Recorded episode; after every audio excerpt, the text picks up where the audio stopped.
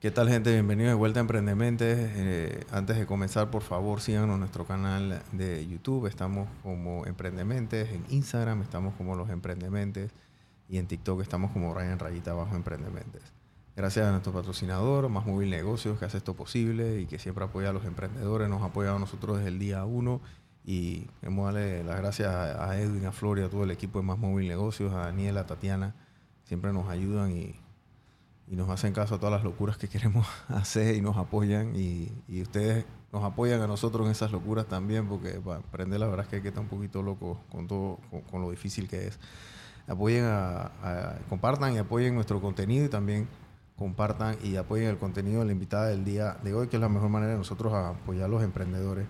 Eh, yo conozco a, a Jenny de hace muchos años muchos años porque en algún momento yo atendía a la tía de Jenny en el banco y, Jenny, trabajabas con tu tía en ese momento, ¿verdad? Mi tía te refirió a mí justamente para abrir una cuenta en el banco. me acuerdo, estoy clarito. Tú, tú, cuéntame un poquito porque tú, bueno, ahora has tenido varias empresas y has, estado como, pero siempre como em, em, emprendedora, ¿no? Y has tenido tus propias cosas y pero siempre en un área que a lo mejor es un poco aburrida, esa área de sistema, implementación, y ahora, bueno, el tema de la facturación electrónica, que no es sexy, o sea, eh, eh, eh, facturar y los impuestos y las cosas, eso es, dije, lo más tedioso y aburrido que puede haber a lo mejor en un, de, del momento de emprender.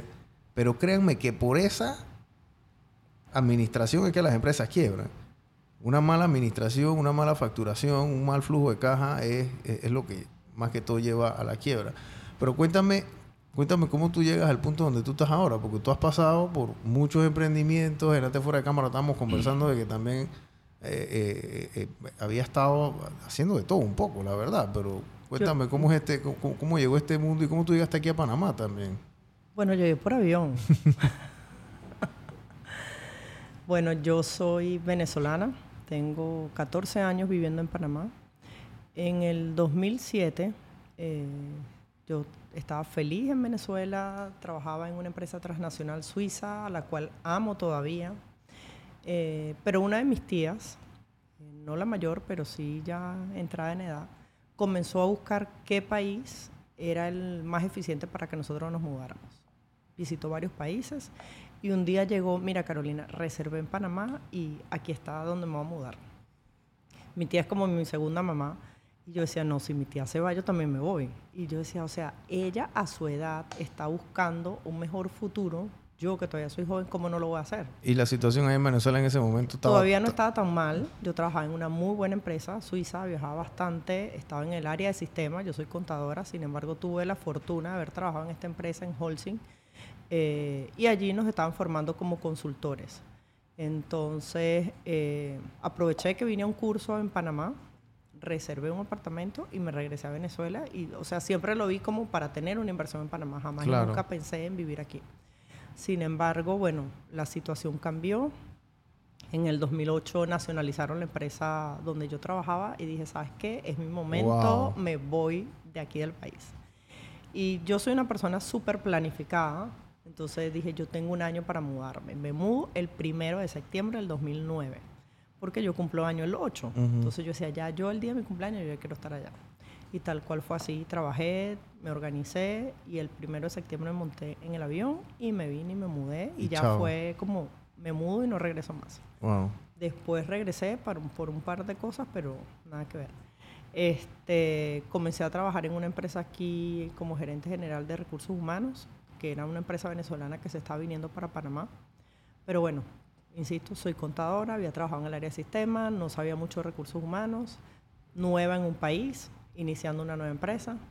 Eh, hasta que tomé la decisión a los seis meses, yo decía, bueno, si ya estoy en un país eh, y yo siempre había querido ser como dueña de mi propio negocio, ya lo había intentado en Venezuela, dije, o sea, ya estoy aquí, tengo que terminar de hacer el cambio completamente me asocié con alguien que se llama Luis Fernando Juliet, que hoy en día es uno de mis mejores amigos, mi, mi hermano del alma. ¿Y qué montaron? Eh, él tenía una empresa que se llama Portamos Consultoría, la cual todavía está activa hoy en día, en, haciendo consultorías de SAP a empresas grandes. Eh, y yo me asocié allí con él para desarrollar un poco el área de recursos humanos. Entonces comenzamos a hacer reclutamiento de consultores para algunos de los clientes que nosotros teníamos, capacitaciones. Y bueno, me fui adentrando con él en todo el mundo, en todo el entorno de la venta, de la consultoría, implementación de sistemas. Y en el 2008, en el 2011, perdón, eh, surgió las impresoras fiscales. Entonces, bueno, definitivamente me comencé a capacitar en las impresoras fiscales, cómo funcionaban, para integrarlas con SAP y podérselas ofrecer a los clientes. Entonces, bueno, ahí me involucré mucho en el área técnica, en conocer desde el equipo cómo funcionaba, por qué se dañaba y todo, hasta cómo integrarlo con, con los equipos, con, con SAP, ¿no? Allí fuimos haciendo diferentes implementaciones, después Luis Fernando decidió cambiarse de empresa, yo me asocié con otras personas, con Nelson Lima, que también actualmente está aquí en Panamá. Pero bueno, por diversos temas, en el 2017 quería como darle un vuelco a mi vida y eh, decidí abrir una empresa por mi cuenta, se llama CHT Consulting. Mucha gente piensa que son las iniciales de mi nombre, Carolina Hernández Terán, pero no es consultoría de recursos humanos y tecnología. Y allí principalmente implementamos un sistema que se llama Odoo, que es un sistema que está en la nube, eh, tenemos un sistema de planilla desarrollado internamente y un sistema que se llama rol de turno, que es para empresas de vigilancia principalmente. Eh, y bueno, comenzamos en el 2017 y ya en el 2018 comenzó todo el tema de la facturación electrónica aquí en Panamá. Entonces, bueno, definitivamente hay que ir avanzando junto con el país. Entonces yo decía, bueno, ya estamos dejando las impresoras fiscales, ya venimos a la facturación electrónica. Eh, creo que soy una persona, aparte de emprendedora, me gusta investigar mucho, me gusta atender bien al cliente, entonces no me gusta como que limitar mi información porque me gusta poder ayudar al cliente. Entonces, aunque yo sea contadora, intento aprenderme la parte técnica lo más que pueda. Claro. Eh, para justamente poder atender bien el, cliente. Entonces comencé a estudiar todo el tema de la facturación electrónica, averiguar cómo se hacía en otros países, cómo funcionaba eh, y poder asesorar eh, a mis clientes en esa transición. Entonces, bueno, ahí surgió también la oportunidad de abrir una empresa y dedicarla netamente a la facturación electrónica para que eh, poderla certificar con, con, la, con la DGI, con la Dirección General de, de Ingresos. Y bueno, surgió EVI, que la verdad hoy en día es mi segundo bebé. Creo que EVI ocupa el 99% de mi tiempo. Sin embargo, la verdad yo la, yo la amo. Yo amo a mis dos empresas. La verdad para mí son como dos hijos. Eh, me han permitido crecer mucho, aprender mucho, eh, porque bueno, a veces mucha gente me dice, mire, ingeniera, y yo que yo no soy ingeniera, o sea, yo soy contadora, pero me ha aprendido mucho la parte técnica, o sea, entonces a todas estas, bueno, siempre, simplemente hay que querer lo que uno hace y aprenderlo y no es aburrido, es súper divertido, eh, porque aparte de todo es algo que no conozco y que no es innato en mí, entonces, es aprenderlo y hoy en día con todos los temas de marketing, entonces también, o sea, me capacito, estudio, leo, porque definitivamente que hoy como emprendedores tú no te puedes quedar con una sola cosa. Cuando tú eres un emprendedor y eres el dueño de la empresa, prácticamente tú tienes que conocer todo el ciclo de tu empresa. Y aparte de eso, ver en qué está fallando. Y bueno, definitivamente yo sé que mi fortaleza no es la parte técnica, sin embargo, por supuesto tenemos un personal técnico que se dedica a eso.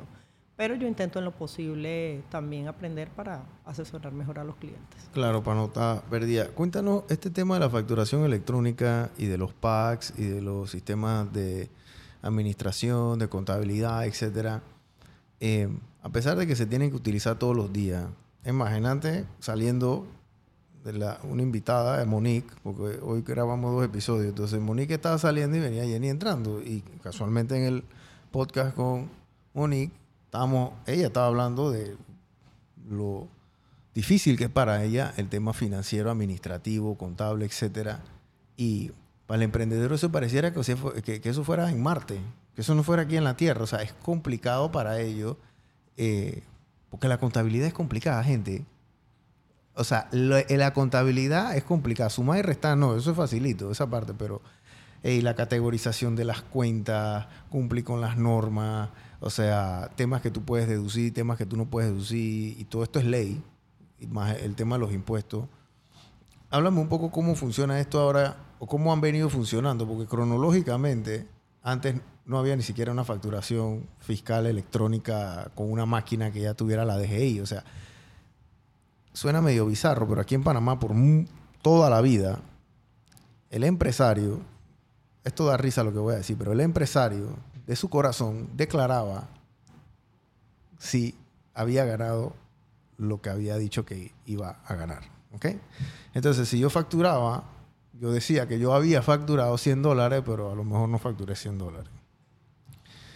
Y después vino la factura con la maquinita electrónica, que era una, era una máquina que estaba eh, integrada con un sistema de la DGI, ¿verdad? Eh, no. No. no, la facturación es que, fíjate, la factura fiscal. La factura fiscal, correcto. La factura fiscal se integraba con el sistema administrativo que tú tuvieses. Justamente como todavía seguían las empresas facturando fiscalmente, pero como tú dices, eh, reportándole al fisco lo que sí quería y lo que no quería, eh, surgieron los dispositivos de transmisión de datos. Los dispositivos de transmisión de datos sí se conectan a la impresora fiscal y le transmiten a la DGI una vez al día lo que tú facturaste por ese equipo. Okay. Esa es la integración relativamente que existe con la DGI. Por eso es que eh, salió esa campaña de que pide tu factura fiscal, pide tu factura fiscal, porque entonces para tú declarar el gasto tenías que declarar en base a la factura fiscal. No podías declarar un gasto sin una factura fiscal porque entonces la gente inventaba factura. que yo hablo estas cosas y esto pareciera bueno es que, esto pareciera que es porque después me llaman los amigos de de la DGI que tú ya no te, te quiero no, no es así pero, es que fíjate la realidad no pero es que fíjate en una reunión que tuvimos en estos días con Isla Colón decían no es que esto es un negociado cómo tú me hiciste comprar un equipo y un dispositivo ahora me dices que tengo que mirar la factura electrónica yo le digo bueno lamentablemente pagamos justos por pecadores ¿por qué? Porque mucha gente instalaron el dispositivo o, lo compraron, pero no lo instalaron. Entonces cuando llega la DGI lo ve, sí, ahí está, pero no has transmitido nada, o sea, tampoco me estás dando la información en el día, que es lo que se requiere. O transmite un día sí, pero otro día no. Entonces, hmm. o sea, a todas estas, la DGI lo que quiere saber es cuánto facturamos. Y está bien, ese es su trabajo. Claro. O sea, para ellos necesitan recaudar impuestos, y es verdad. O sea, cualquier país y cualquier eh, autoridad de impuestos necesita recaudar. Entonces, como justamente la DGI en el 2021 dijo, tú si quieres seguir utilizando tu equipo fiscal, utilízalo con el dispositivo de transmisión de datos y dime una vez al día cuánto facturaste. Ya, eso era todo. O migra hacia la facturación electrónica, entonces, bueno, lo puedes hacer a través del PAC o a través del facturador gratuito y reportamos factura por factura. Pero ellos dieron esa opción. Pero insisto, hoy en día tres años después, hay muchas empresas que ni siquiera han instalado el dispositivo de transmisión de datos. Entonces la DGI así como que, bueno, no me quieres informar, entonces vamos todos a la facturación electrónica. Y ya. No queda, ya no queda de otra. Pues. Entonces, ustedes hacen este tema de los packs, porque los packs son módulos de, verificación. Para que, o explícalo tú como si yo fuera un niño de cinco años. ¿Qué es un pack? y por qué es necesario tener un PAC? Bueno, mira, un PAC es un proveedor autorizado calificado. Nosotros somos autorizados por la DGI para poder certificar o autorizar los documentos. Yo como lo digo en términos para que la gente muchas veces lo entienda. Si tú tienes un sistema administrativo y tú quieres imprimir y tienes una impresora fiscal, tú conectas esa impresora fiscal a ese sistema administrativo. Tú por tu sistema haces tu factura y le das emitir y sale por la impresora fiscal. La impresora fiscal es la que te da el número tributario. En este caso, si quitamos la impresora fiscal de por medio, esa factura, una vez que salga de tu sistema administrativo, va a llegar a mi plataforma, a mi PAC.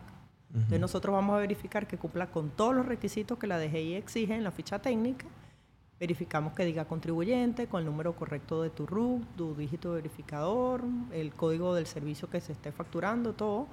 Y una vez que verificamos que cumple con todos los requisitos, procedemos a certificarlo, colocar el CUFE, que es el Código Único de Factura Electrónica, el código QR, y ya ese documento queda certificado y se envía a la DGI y al cliente final, preferiblemente por correo electrónico. Claro, y si tú escaneas el código QR, entonces te abre una página y te dice que esa factura en efecto es... La ves directamente en la página de la Es una factura real, ¿no? Es una factura que ya está verificada, digámoslo de esa forma. Eh, todo esto se hace, gente, porque obviamente todo esto tiene que tener unos controles, porque el fisco es así, tú tienes que tener controles. Lo que pasa es que en jurisdicciones como la de los Estados Unidos, por ejemplo, donde el efectivo por lo general no es la ley común, eh, el fisco allá, que es el IRS, prácticamente está sincronizado con todos los bancos.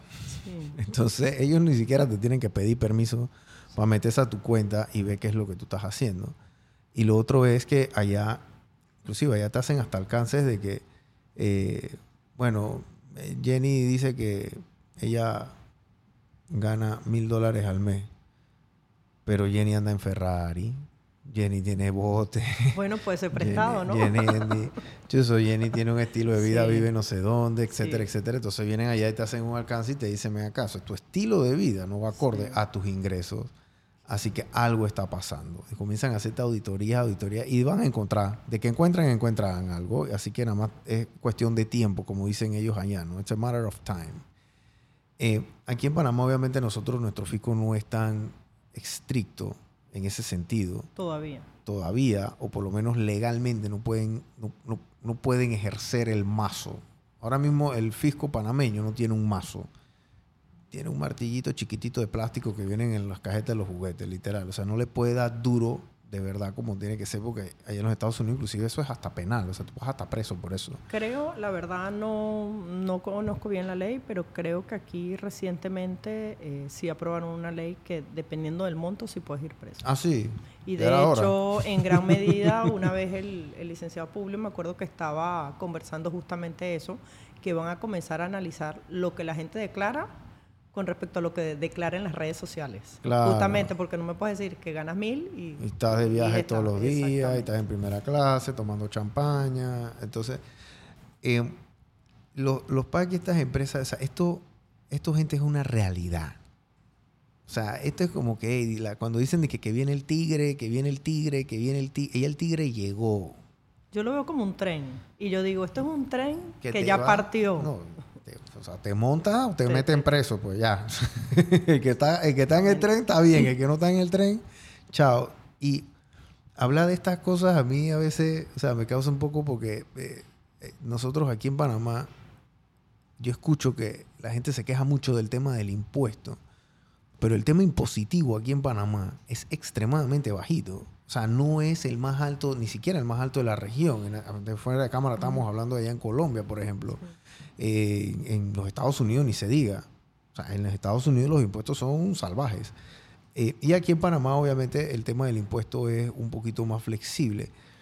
Lo que, lo que da también un poco de coraje es que por lo general los que más ganan son los que menos pagan porque tienen habilidades. Lo que te estaba diciendo era que el, el tema fiscal impositivo aquí en Panamá ahora va a tomar, yo creo que va a tomar una relevancia un poquito más, más importante, porque lo que viene aconteciendo es que la gente no, la gente no le ve la gravedad al asunto. Y yo creo que eso va a ir cambiando cuando comiencen a poner multas, cuando comiencen a usar el mazo de verdad, porque lo que va a venir entonces es la gente poniéndose al día, porque los impuestos aquí en Panamá son bajos en comparación a otros lugares aquí en, en, en, en la región, ¿no? Y va a venir.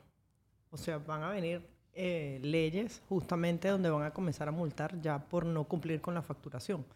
Porque, o sea, recordemos que si bien, como tú lo mencionabas hace rato, anteriormente a lo mejor mucha gente facturaba con un talonario o con un recibo que compraba en cualquier farmacia. Y relativamente eso estaba bien, porque la obligación siempre ha sido, y es una ley que está desde 1976, la obligación siempre ha sido de facturar pero lo lógico es que lo que tú factures tú lo declares. Entonces el tema aquí ha sido de que yo facturo, pero declaro lo que quiero y no lo que realmente eh, facturo. Entonces por esto surgió todo el tema de las impresoras fiscales y ahora la facturación electrónica, ¿no? Sin embargo, yo siempre digo, mira, más que, más que ver la facturación electrónica como algo obligatorio, primero no es algo de este gobierno.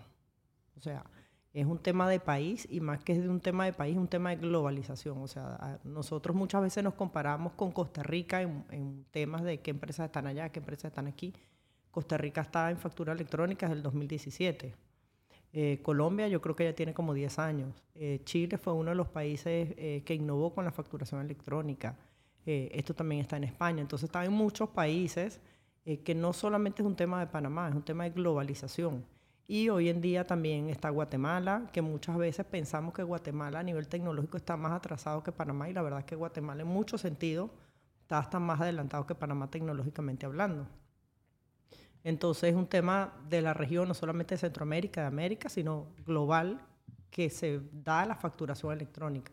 Porque también justamente con todos estos temas de la evasión fiscal, eh, la facturación electrónica permite que haya más transparencia en el país y más transparencia también entre países. De hecho, como hoy en día toda la mercancía que sale de Panamá tiene que ir con factura electrónica, por lo menos Costa Rica es uno de los países que ya no acepta ninguna importación que venga de Panamá que, vaya sin, factura electrónica. Entonces ahí es donde yo digo, ¿qué tanto quieres crecer tú en tu negocio? ¿Vas a dejar de, de facturar o de exportar a Costa Rica por no implementar la factura electrónica?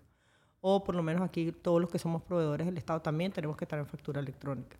Entonces también es qué tanto quiero yo vender y si quiero vender más, definitivamente... Eh, sí, que, tienes, que estar, tienes que estar en orden con la ley porque...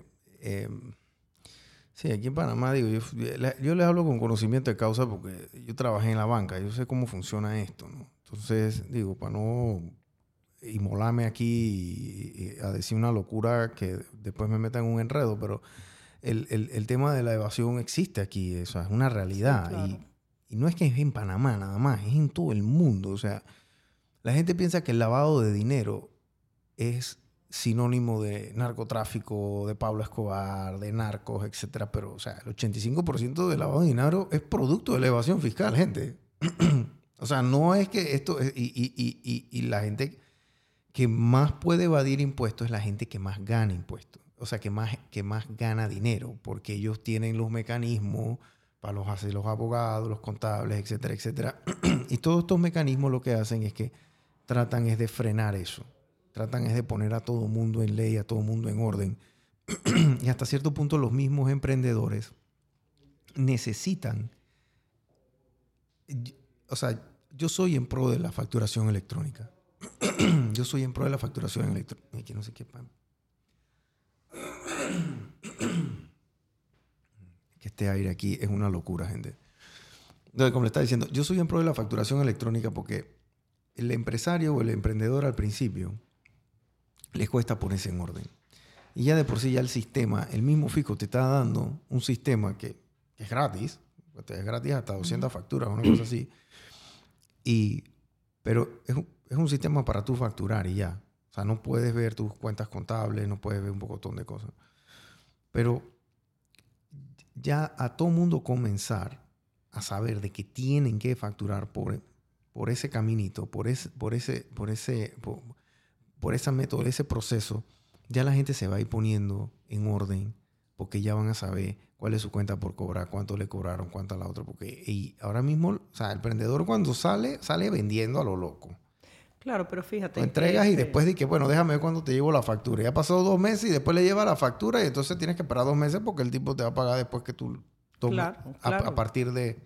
Yo hoy hablaba con una muchacha que ya trabaja conmigo en el área de soporte, pero ella también es fotógrafa. Y justamente me decía, oye, yo no sé qué voy a hacer con la cuenta de mi banco porque en esto ya estuve de vacaciones para hacer sesiones de fotos de Navidad. Y me decía, yo creo que el banco me va a cerrar la cuenta porque me han estado depositando dinero que no es normal. Y yo dije, pero ve al banco, dile que tú eres diseñadora, que eres fotógrafo. O sea, no se trata de que le tienes que ocultar las cosas al banco. No, cero. antes de que el banco te toque la puerta, ve tú, además, ella, bueno, sí declaró. Yo le digo, además, ya tienes una declaración, muéstrale, dile que tú eres una persona también, aparte que trabajas conmigo, eres independiente, eres fotógrafo, diseñador y que tienes otras cosas. Entonces yo pienso que más que todo es informarse, ¿no? De hecho, yo creé un programa que este año se lo dimos a los chicos de Casa Esperanza, que fue todo un reto porque son niños entre de 18, de 12 a 18 años. Cómo explicarle tú cómo emprender en Panamá, cómo crear una empresa, cómo calcular costos eh, y ver si en verdad el producto es rentable o no es rentable. Y la verdad fue una experiencia espectacular. ¿Tú lo hiciste? Yo lo, o sea, yo lo diseñé para darlo a emprendedores. Ok. Pero entre una y otra cosa se dio la oportunidad con Casa Esperanza y bueno, también hablamos de propósito de vida y, toda, porque era otro programa que yo tengo cultivando mi ser con un grupo de, amigos que queremos formar a chicos de bajos recursos justamente prepararlos cuando ellos salgan de bachillerato, que puedan conseguir trabajo, que puedan emprender o que puedan ir a la universidad. Claro. Entonces se nos dio con Casa Esperanza. Y ya yo había montado un programa que ya yo iba a hacer para emprendedores, eh, que justamente es cómo lograr tu propósito de vida, cómo emprender, pero era un poquito más allá. O sea, no solamente es cómo emprender, sino qué necesitas para formalizar tu negocio eh, justamente dándole algunos tips de qué sistemas administrativos pueden, pueden utilizar y dejarlos facturando electrónicamente. Porque yo hoy en día veo que hay muchos programas eh, para emprendedores que te ayudan con tu propósito de vida, para que trabajes en lo que te gusta, cómo vender más, pero al final del día nadie te dice cómo formalizar una empresa. Entonces, como yo digo, como emprendedores, como empresarios, muchas veces a ti te va bien durante el año, pero como no sabes cómo cumplir la norma, te puede llegar probablemente una multa y se te van todas tus ganancias. Entonces la idea es comenzar con el pie derecho desde el inicio. Entonces yo decía, bueno, yo voy a crear un programa para formar emprendedores que desde el día número uno hagan las cosas como son y que después no digan, no, es que yo eso no lo sabía. Porque definitivamente que uno, ya sea como emprendedor o como empresario, eh, muchas veces al inicio cometes errores. Entonces como, ya yo tengo como cinco empresas creadas digo, yo creo que yo he aprendido ciertos pasos, entonces la idea es como que acortarle el camino a ese emprendedor nuevamente que venga. Sí, el, eh, miren, el tema cuando uno comience, cuando uno comienza a, como dice Jenny, hacer las cosas como con el pie derecho y arrancar el asunto bien, es que ya tú estás viendo que el precio que tú le pones a tu producto en la informalidad y el precio que le vas a tener que poner a tu producto en la formalidad no es el mismo. Porque desde tu casa, desde tu cuarto, sin ninguna regulación alguna, sin facturar, tú puedes a lo mejor competir en precio con una empresa que está afuera. Pero si tú quieres crecer, ¿verdad? Apenas que tú toques un pie fuera de tu casa, ya el precio va a cambiar. Ya la regulación te va a cambiar. Ya un local comercial o, o un sistema que tengas que tener, la formalidad, el impuesto, etc. Entonces, todo esto a lo que lleva es que la gente se ponga en orden desde el principio, ¿verdad?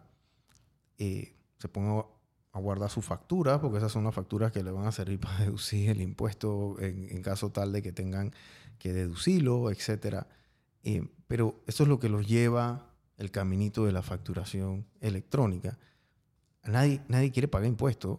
estamos claros en eso. O sea, a nadie le gusta pagar impuestos. O sea, nadie llega a fin de... Nadie, nadie. llega a fin de día. Incluso qué contento me siento que acabo de pagar mi 15, eh, que acabo de pagar el impuesto sobre la renta. Chuso, me siento bien. El impuesto municipal hoy me hizo sentir bien. Así que lo pagué dos... O sea, eso no pasa.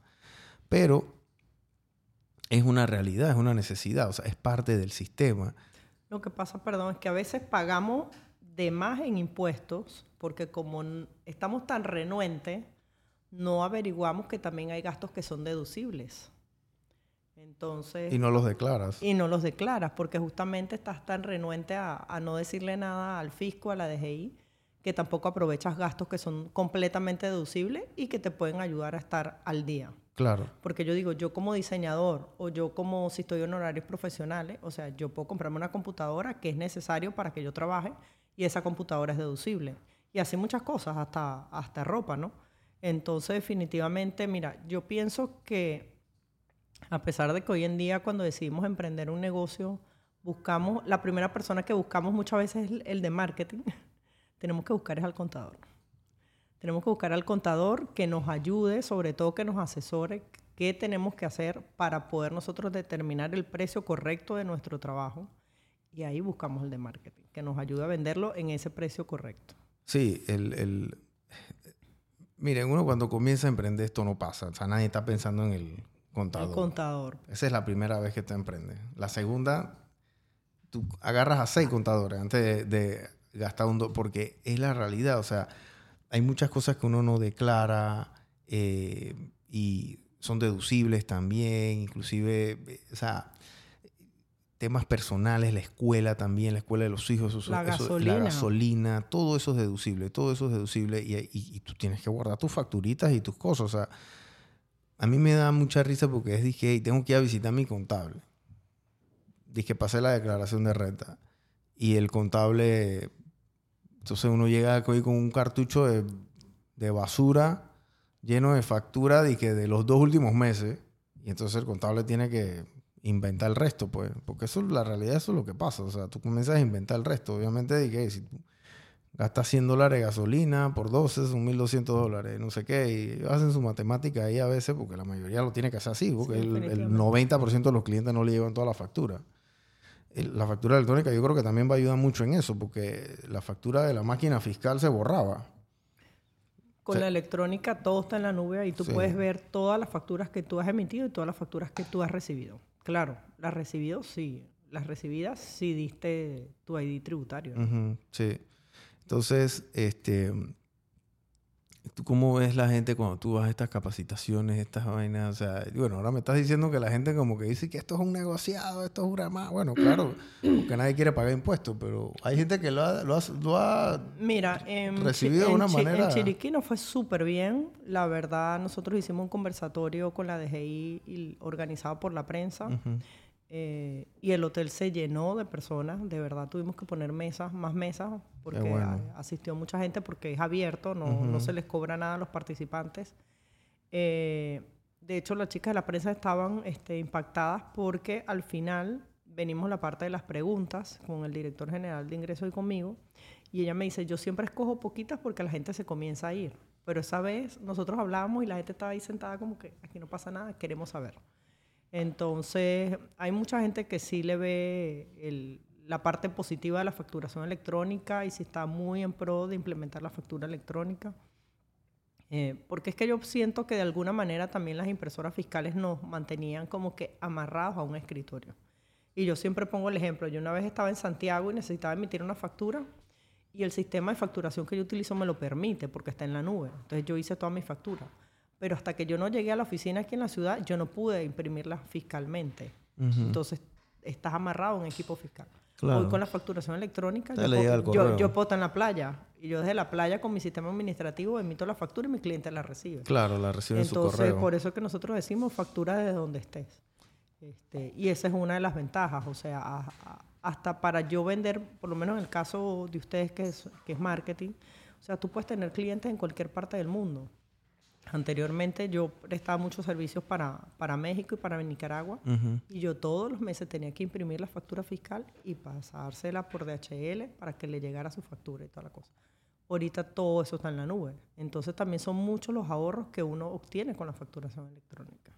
Sí, el tema del orden es es importante, es crucial en ese... y yo te digo, yo toda la vida he odiado el papel. Yo siempre, Dios mío, porque tantos papeles? O sea, y llega al, final, al final de mes y mi cartera llena de papeles. Hoy en día con la facturación electrónica eso no pasa. Antes las empresas tenían eh, anaqueles con factura, copias de facturas. Entonces las maquinitas, las Panasonic esas que tiraban como cuatro facturas, era una factura pero eran como cuatro copias. Una, la amarilla la, celeste, la blanca, que era la del cliente, y había hasta una rojita. Y yo no sé ni para qué eran las tres, pero las otras tres, pero habían tres. Y entonces las tenían todas en unos, en, unos binders así grandototes y las tenían por, por mes del año. Era una locura. Y todo el mundo guardaba eso. No, y tenías que tener, o sea, si eres un, o eras un supermercado, o sea, tenías que tener todo un sistema para archivar eso, porque es tanta la cantidad de factura que muchas veces tienes que tener un sistema relativamente automático para saber cómo encontrar esas facturas al día que las necesites. Sí, ya, ya eso, eso pasó. Eh, es más, la gente, me acuerdo cuando salió la, la maquinita fiscal, la gente imprimía la factura y la tinta era como débil, eso se, borraba. Se, sí. se, borraba con, a los meses, pues, o sea, eso ya dejaba de existir y la gente tenía que sacarle fotocopia a la factura y entonces después meterla en el binder, porque si la metían en el binder solo, entonces se, borraba, ¿no? Eh, porque al momento que hacían un alcance o, algo de la DGI no, no, lo, no, lo, no lo hacían, o sea, no, no, no, puedes que ibas a enseñar un papel en blanco. Entonces, yo creo que este tema de la facturación electrónica no es que yo esté machacándolo a la gente que nos está escuchando, pero, o sea, es que ya llegó. O sea, ya esto, ya, y, no es que llegó a Panamá porque nosotros ahora inventamos el agua tibia, ¿no? Tú ya esto está en el mundo hace rato, lo que que nosotros vamos con, con calma y a pasito, como dice uno, y no, y no, y no vamos de frente con, con estas implementaciones que Costa Rica, yo no sabía, pero Costa Rica del 2017, entonces están esos ticos, esos ticos siempre están adelantados a Panamá. Costa Rica siempre está adelantado a Panamá en fútbol, en surf, eh, en todo. Sí, aquí actualmente hay varios packs que son de Costa Rica, pues. Wow. Y, el, de, el de ustedes es, panameño. El de nosotros es completamente panameño. Wow. Es el único panameño. Con, capital panameño y con, como yo digo, con plata que se queda en Panamá. Y con, y con, y, y, y, hay, ¿y de dónde, de qué otros países hay? Porque son 20 los autorizados, ¿no? Sí, principalmente hay de Costa Rica, de Guatemala y creo que hay uno de México. Miren, el tema del PAC es importante, gente, porque ¿Qué es lo que pasa? Ese proveedor autorizado es el que te va a confirmar o va a confirmar que en efecto la documentación que tú estás generando, que en este caso es la factura, es válida. Entonces, si tu sistema está integrado con un pack que anda a la velocidad de la tortuga, entonces no vas a poder facturar porque si el pack se cae o no sirve, todos estos son sistemas que están en la nube, gente. Así que si eso se cae o eso no sirve, entonces ese día no facturaste, pues. ¿Cómo hacemos? ¿Cómo tú le dices al cliente de que, espérate, yo te voy a mandar la factura y pues ya le tienes que estar el producto ahí mismo? Entonces, que dije, yo te voy a mandar la factura después. Sí, bueno, fíjate, han, han habido casos, la verdad, nosotros hemos tenido algunos casos que nos llaman a la oficina para preguntarnos si es que la plataforma de la DGI en verdad está caída porque el PAC le dice que la plataforma de la DGI está caída y el cliente tiene sin facturar dos meses. Entonces justamente el que te compre el producto o el servicio te toca es como que entregarle algo alterno, ¿no? Y, no la factura y la verdad esto no es debido. De hecho, nosotros eh, como PAC, nosotros estamos obligados, primero no tenemos, no estamos ligados a la plataforma de la DGI, somos independientes de ellos. Y así la plataforma de la DGI funcione o no funcione, nuestro PAC siempre tiene que facturar. La idea de la facturación electrónica es que no se detenga y nuestra plataforma, eh, la DGI nos exige que tengamos un 99.5% de disponibilidad. ¿Esto qué significa? Que siempre tenemos que estar activos. O sea, 24/7, no importa la parte del mundo donde esté, uno siempre tiene que facturar. Y bueno, para nosotros como EVI definitivamente es un orgullo que en, las auditorías que nos han hecho hasta el momento, sobre todo para la obtención de la norma ISO 27001, eh, nuestro PAC ha estado un 100% operativo.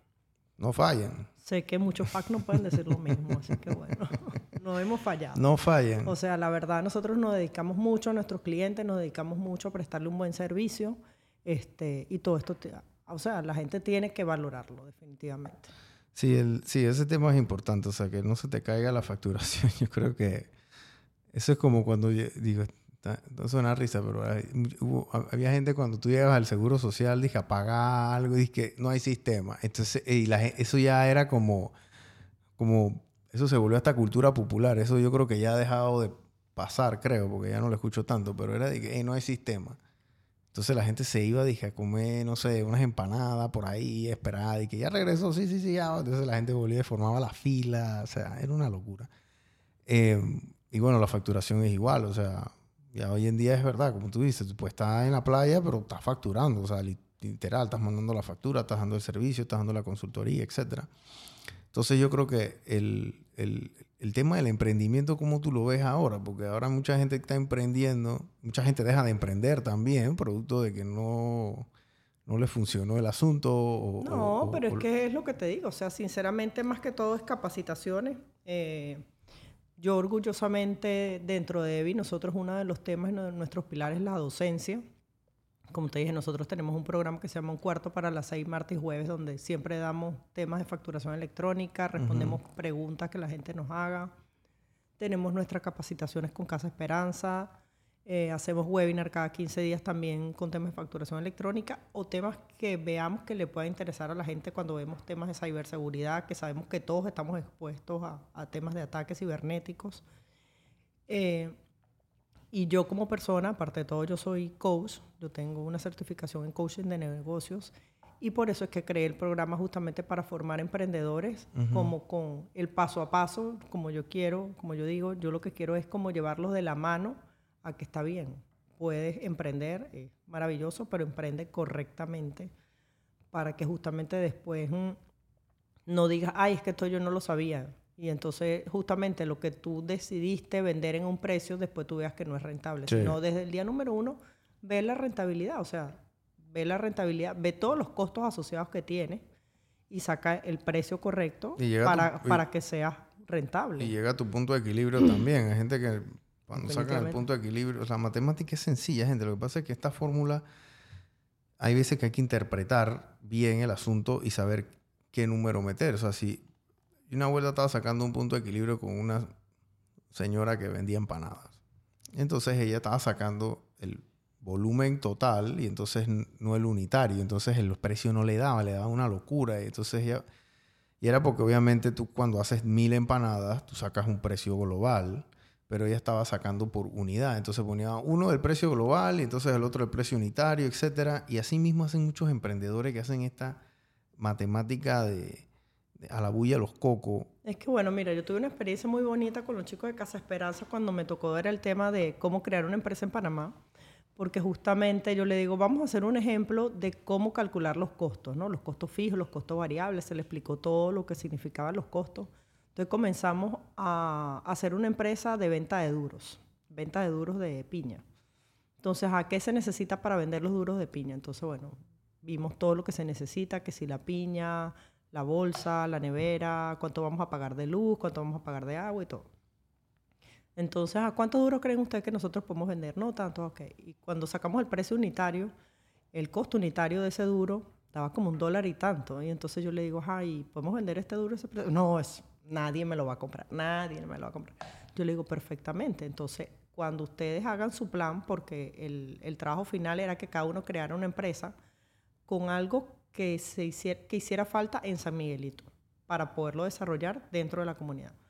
Entonces yo les había dicho, ustedes tienen que calcular sus costos fijos, su costo variable, ver la factibilidad del precio y todo, y hacer su plan de marketing y después escogemos el, mejor proyecto. Entonces con la venta de los duros yo le digo, ah, ¿es factible? No, no es factible. Entonces, bueno, eso es lo mismo que ustedes tienen que hacer con su proyecto. Porque puede ser que ustedes estén enamorados de la empresa de venta de duros, pero ya vimos que no es rentable por los costos y todo.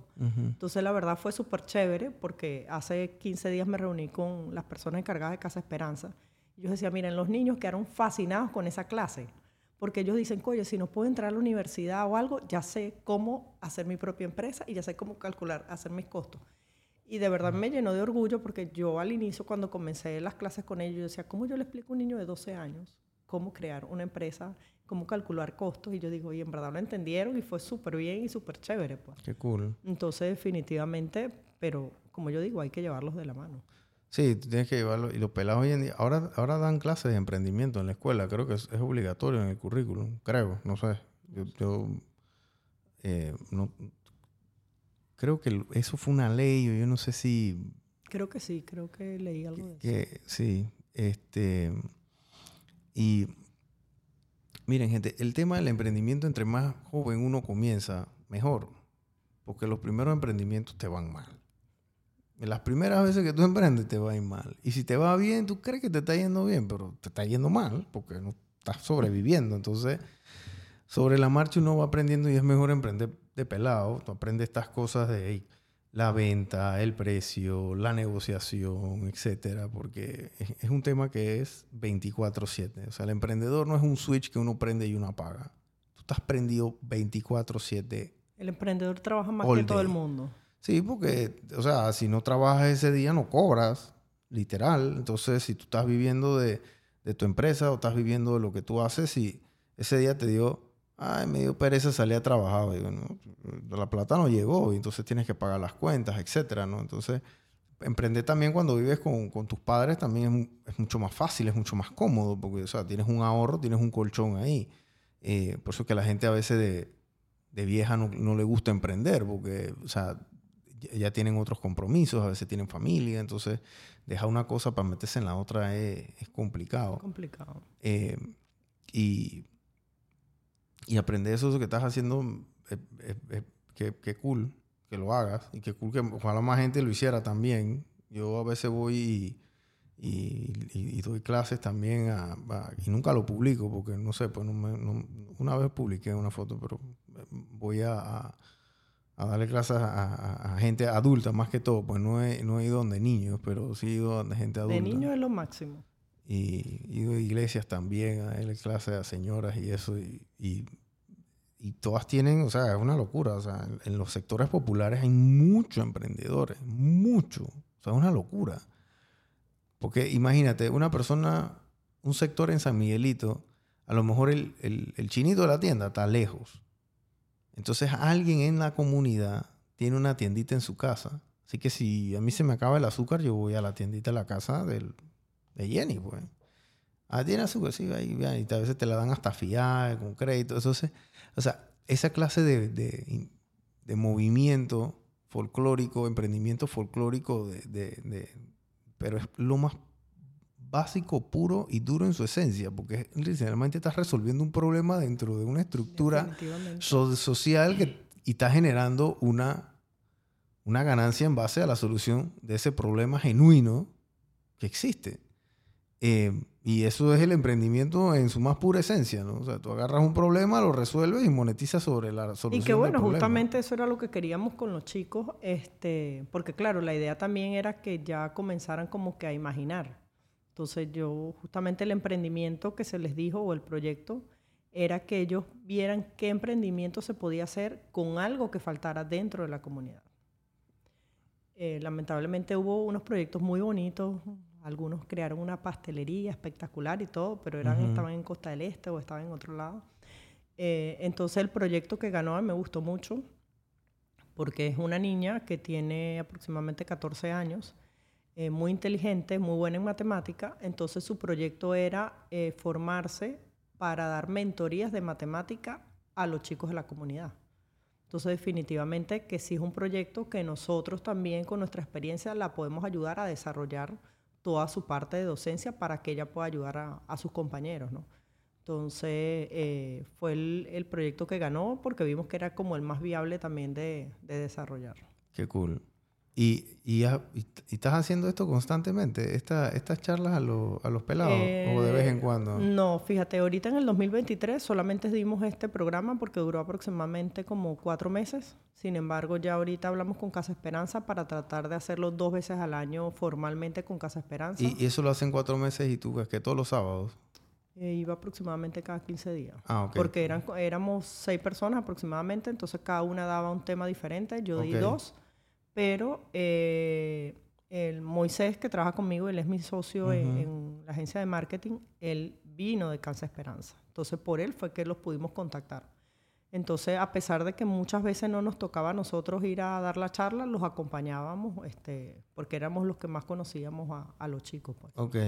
¿Y el que va a abrir un emprendimiento, cuál sería el primer paso? Contactarme. Contactarte. Claro, o sea, mira, una de las cosas... ¿Pero por qué? ¿Por qué sería contactar? Porque fíjate, una de las cosas muchas veces que eh, el emprendimiento no se da es porque a veces lo hacemos por necesidad y no porque queremos. Entonces, cuando tú te levantas en la mañana a ir a hacer algo que no te gusta, y sobre todo estás emprendiendo en eso, es poco probable que tú le pongas todo el cariño que tú requieres. Entonces, una de las ideas del programa que yo creé es justamente ver qué es lo que tú quieres y qué es lo que en realidad tú eres bueno. Porque puede ser que yo quiera ser, no sé, diseñadora gráfica, pero yo no sé diseñar, o sea, eso no es lo mío. Eh, entonces, el programa se trata primero de ver a qué es lo que te deberías dedicar, cuál es tu propósito de vida en realidad y qué es lo que te mueve, qué es lo que te gusta. Y de verdad que yo, a pesar de que eh, trabajo como que en tecnología, a mí me gusta mucho la parte educativa y relativamente desde las empresas también damos muchos temas de docencias. Eh, y por eso también estoy creando el programa de Casa Esperanza. Entonces, no es, que, no es que lo hago para vivir de eso, pero sí lo hago de cierta manera y, me va bien. Eh, entonces, una de las ideas con el programa es justamente cuál es tu propósito de vida y si, bueno, si ya la persona lo tiene definido a qué es lo que se quiere dedicar como emprendedor, también ayudarlo a cómo crear la empresa en Panamá, qué necesita saber, si lo quiere hacer como persona natural, si lo quiere hacer como persona jurídica y sobre todo ver eh, toda la parte de los costos, de los, justamente de los costos variables, los costos fijos, para determinar a qué precio debería de, de vender el producto o los servicios claro. y ayudarlo si necesita un sistema administrativo o no y que ya quede facturando. Ya tú lo dejas como una, un llave en mano. Y que aquí está, ya está facturando. Mira, ese, eso, eso le quita. Mira, yo me acuerdo cuando yo comencé la agencia y yo venía de banco, gente. O sea, no era que yo era un neófito, yo sabía lo que yo iba. En el sentido que yo sabía el enredo en el que me estaba metiendo. Pero como yo estaba en la banca corporativa yo estaba en la banca comercial, Em, los trámites que yo veía eran trámites de esas escalas. Pero yo nunca, irónicamente, había visto clientes de cero, pymes, cosas de esas, de aviso de operación. Imagínate, mis clientes tenían de que 20 años de operar, 25 años operando. O sea, el aviso de operaciones de ellos tenía de que 30 años. Eh, las SA, todo, o sea, pero yo, yo, no sabía ni cómo sacar un aviso de operaciones yo no sabía. Y después me aprendí cómo sacar el aviso y la cosa. Y, y eso yo siento que al principio yo, no le, yo nunca le di la importancia. Porque el emprendedor no le da la importancia a eso. Porque dice que pues si yo no estoy ni facturando gran cosa, no va a pasar nada. Pero eventualmente mes a mes vas a facturar un poquito más, vas a facturar un poquito más. Y cuando llega fin de año, que vas a hacer el tema de tus declaraciones, o cuando comienzas a crecer, esa es, la cosa. Cuando comienzas a vender poquito por ahí a clientes informales que no te piden factura, etcétera, te quedas así, pues, sí, chiquitito, no sé qué. Pero si tú quieres crecer, un cliente grande, si yo quiero ir y quiero vender, yo no sé, quiero venderle este micrófono a una empresa eh, que está constituida en Panamá y es un supermercado y tiene, qué sé yo, 40 sucursales a todo el país, etcétera, ellos te van a pedir una factura va a ser fiscal y tiene que ser con todas las de la ley, tienes que llevar tu aviso de operaciones al día, tienes que llevar el pago de impuestos, no sé qué, etcétera, etcétera. Entonces todo eso, desde el principio, si uno lo tiene en orden, ya la cosa fluye mucho más, porque ya cuando tú comienzas a crecer, entonces no estás ordenado, tienes que frenar, literal, tienes que parar para poner todo en orden, pagar multas muchas veces, porque la gente no declara y si declara, entonces eh, eh, lo hizo tarde o pagó tarde o lo que sea. Pero ya ustedes, ya cuando tienen como una llave en mano es... Sí, claro, es que fíjate, nosotros en CHT decimos, o sea, tú no puedes esperar a crecer para comprar un sistema, tú tienes que comprar un sistema para crecer. Porque nosotros, dependiendo de lo que nos dediquemos, muchas veces este, también facturamos, pero también generamos gastos.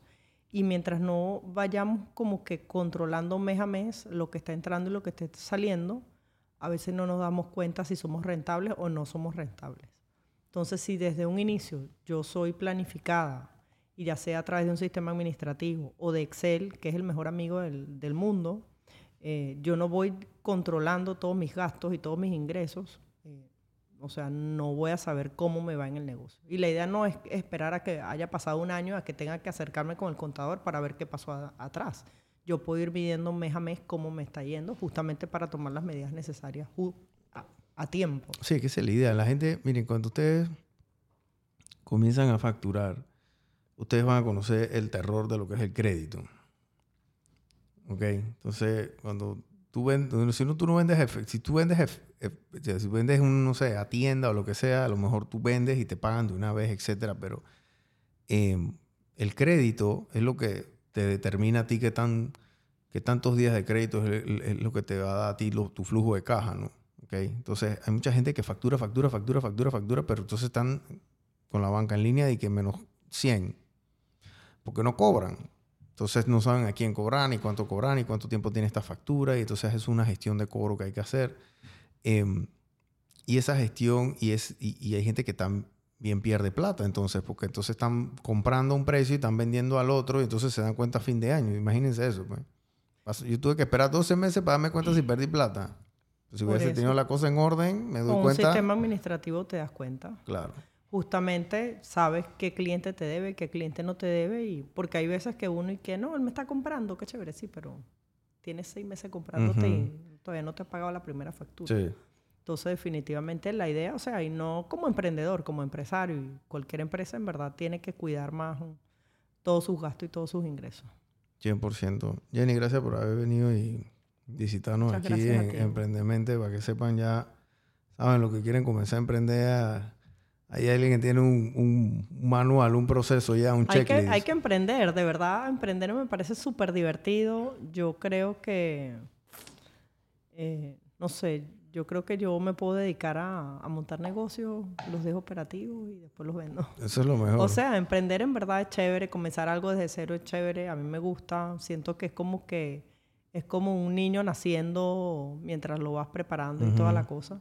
lo ideal y la invitación, por supuesto, es hacerlo de la mejor manera, ¿no? Siempre. De una manera organizada. Sí, es, sí, es que es la única que es sostenible en el tiempo, porque vivir en la informalidad, vivir en el juega vivo es insostenible.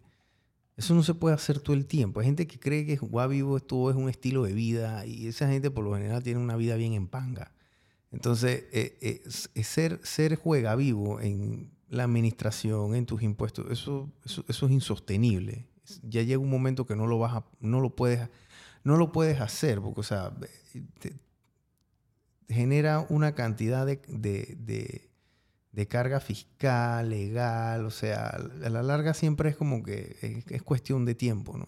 Es cuestión no, definitivamente. Mira, y la invitación eh, a los emprendedores, y digo a los emprendedores porque creo que es el, el, público objetivo de este programa, es a que se pongan en regla. O sea, está el facturador gratuito de la DGI. Sabemos que para facturar electrónicamente puede ser a través del facturador gratuito, a través del PAC. Por supuesto, la invitación siempre es a hacerlo a través del PAC.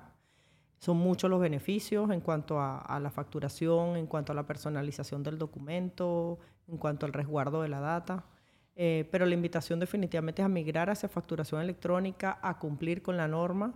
Sabemos que hoy en día justamente las redes sociales, eh, si bien también nos ayudan a vender, también es una puerta que el fisco vea lo que estamos haciendo. Entonces, si yo, por decirte un ejemplo, soy Jenny Carolina y soy famosa y me va bien, el fisco puede decir, pero si Carolina no está aquí registrada en el fisco, no entiendo cómo, o sea. Entonces la idea definitivamente es a, cumplir también con el país. Esa es la de los influencers, que los influencers tenían que facturar. Miren, la DGI, yo respeto a la gente de la DGI. director de la DGI yo lo respeto porque ese man, ese man se fue y comenzó a pedirle que todos los profesionales tienen que facturar. Los abogados Ahora tienen que facturar electrónicamente. Para que ustedes sepan, los abogados no tenían que facturar electrónicamente antes. No tenían que emitir factura. Ellos no emitían factura. Eran sociedades civiles. Ellos hacían una sociedad civil y ellos, o sea, la sociedad civil como que quedaba todo en cero siempre. Digo, no porque yo esté en factura electrónica, pero tienen que facturar, porque si yo le estoy pagando a un abogado, o sea, yo quiero que ese gasto sea deducible para mí como empresa. Entonces yo necesito la factura de ese abogado.